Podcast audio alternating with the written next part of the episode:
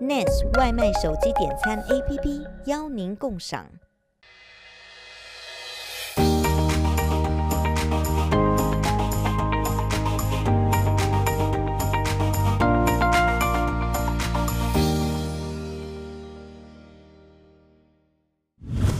近年来入室窃盗案件频传，即使家中有人，人难免惴惴不安。家是人们的避风港，要怎么把这座港口变得牢固坚实？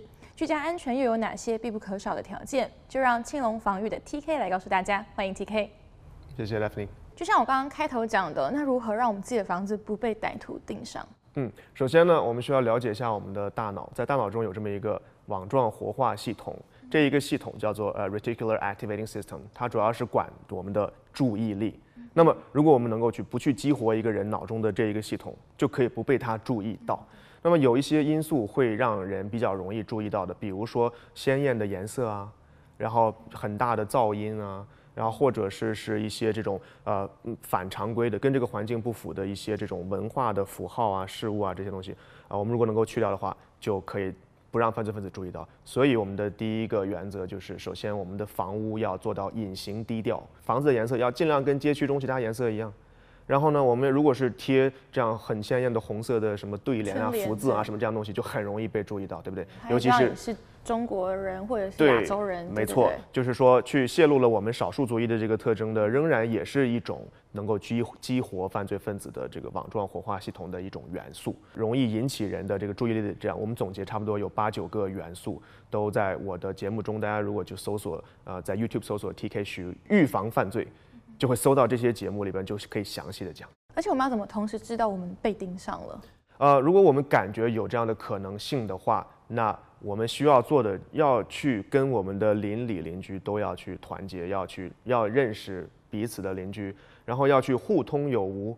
那我跟我的 neighbor，如果我看到有的车在去环绕他的房子，我就会 text 他啊，说有我看到一些可疑分子。那同样就是 in return，如果我的邻居看到有危险分子，他也会通知我。这这样是一种邻居的一种安全的网络，这个很重要。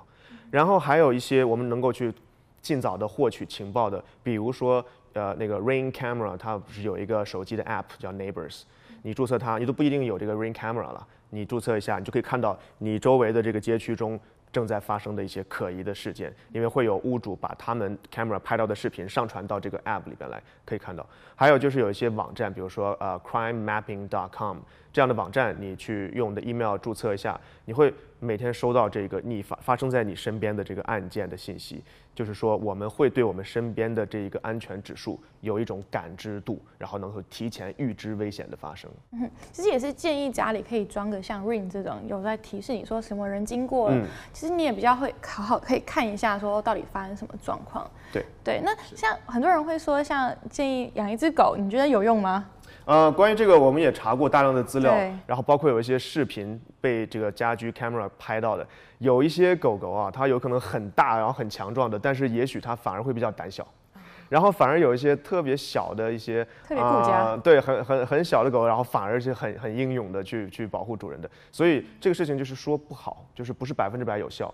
那么我们如果说真的是爱狗狗，我们可以去养它，给它一个家，但是如果说我们为了居家安全要去找一个 security guard 而去养一只狗的话，那我认为可能还不如不要。我们还有很多好的方法。如果真的发现像我们家的房子真的被盯上了，那我要怎么办？那这个时候我们要做的一件事情是要想方设法的迷惑、震慑和吓退对手。那刚才你讲的那个，我们要有一个 camera 非常好，就是它起到一个震慑的作用啊，不是百分之百有效。可是，如果两个房子一个有一个没有，那犯罪分子一定首选那个没有的。然后呢，还要迷惑犯罪分子，就是我们要始终给他一种家里边有人的一种假象，呀。但是这个这个事情要这样想，因为这个入室的犯罪有两大类，一种是呃偷窃，就是他希望家里边没有人；然后另一种是武装的劫持，他希望家里有人。那么，但是根据这个案件我们的分析数据整理，还是这种第一类的。这种小偷小摸的稍微多一些，所以如果我们能够去给他始终家里边有人的假象，而且家里边有好多人，那就会震慑掉一大部分犯罪分子。所以，比如说我的车不一定每天都要停到车库里边，我也许停在外边。那这个我呃我们发现是最能够去驱赶犯罪分子的。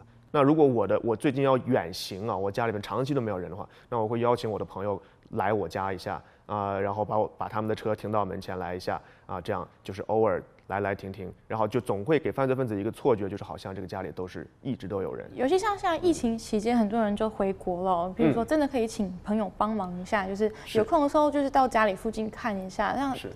有可能歹徒就会觉得说，哦，这时候这这家是定期是有人在进出的。对，没错，对，没错。嗯，那如果说我们真的歹徒真的来了，在门口了，嗯、准备要侵入了，嗯、我们有什么方法可以做什么及时的准备吗？嗯、那到这个阶段的时候，我们要做的就是要想方设法增加他入侵的困难。首先，第一个就是我们的门一定要锁好，对不对？之前真的有很多这样的这种。啊、呃，这个 trespassing 就是什么叫 trespassing？就是他根本就没有破锁，他直接打开门就进来了，这叫 trespassing。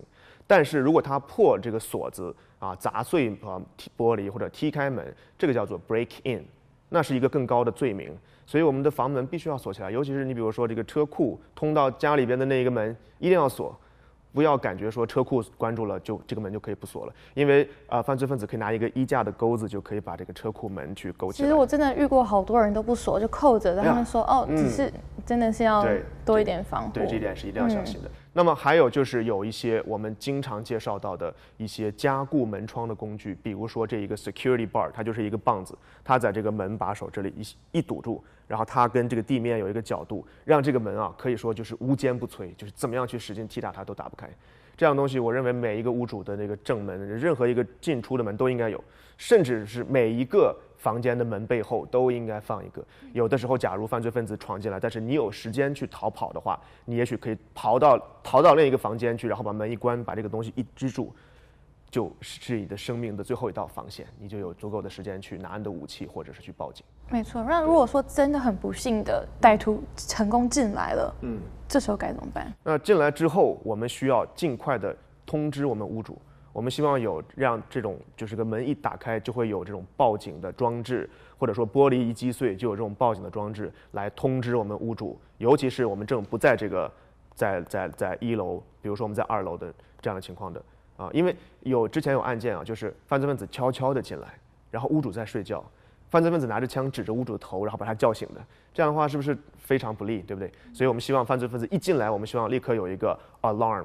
这样的 alarm，我们有的时候不能指望我们家庭安装的那种那个 security system，因为有的时候那个东西会被犯罪分子从外面去给屏蔽掉，就是他即使响了，这个保呃安安保公司都听不到，有这样的情况，所以就会有一些小型的。用电池的这种装置就放在门上，这个门柱和门呃之间这两个东西，然后一一分开，它就会大声的鸣叫。第一是可以震慑犯罪分子，呃，他可能没有想到这还有第二道这个警铃啊。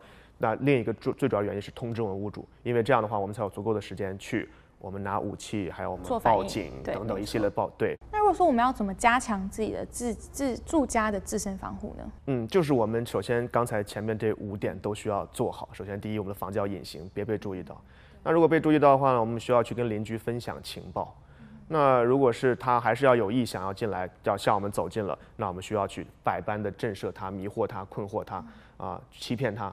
然后他如果到了门口，然后去撞门的话，我们需要有加固的工具。对，然后进来之后需要通知我们。然后我们具体该怎么做的话，那是应对入室犯罪的这样的一个板块，会更加的呃，就是技术性会更多一些。嗯，那我想问说，很像很多人啊，呃，年纪比较大的人，如果说自己住，或者说女生自己住，都算是比较属于一些弱势的群体哦。嗯，那我们这些有什么方法可以提供这些，就是比较弱势弱势的群体？嗯，那我觉得对独居的老人还有独居的女士，可能最重要的一点就是要迷惑。犯罪分子就是要始终让他感觉这个家里不止一个人，对啊、呃，可能有有有男朋友有老公，然后你可以在什么院子里面放一双男生的鞋呀，然后也许在门口放一个放一个蓝牙音箱，放一些什么摇滚乐啊，就是男孩子听的音乐啊，或者等等的，然后甚至就是邀请我们的呃朋友同学就都过来，经常来走动一下，让他感觉说不要这个家里边长期就一个人。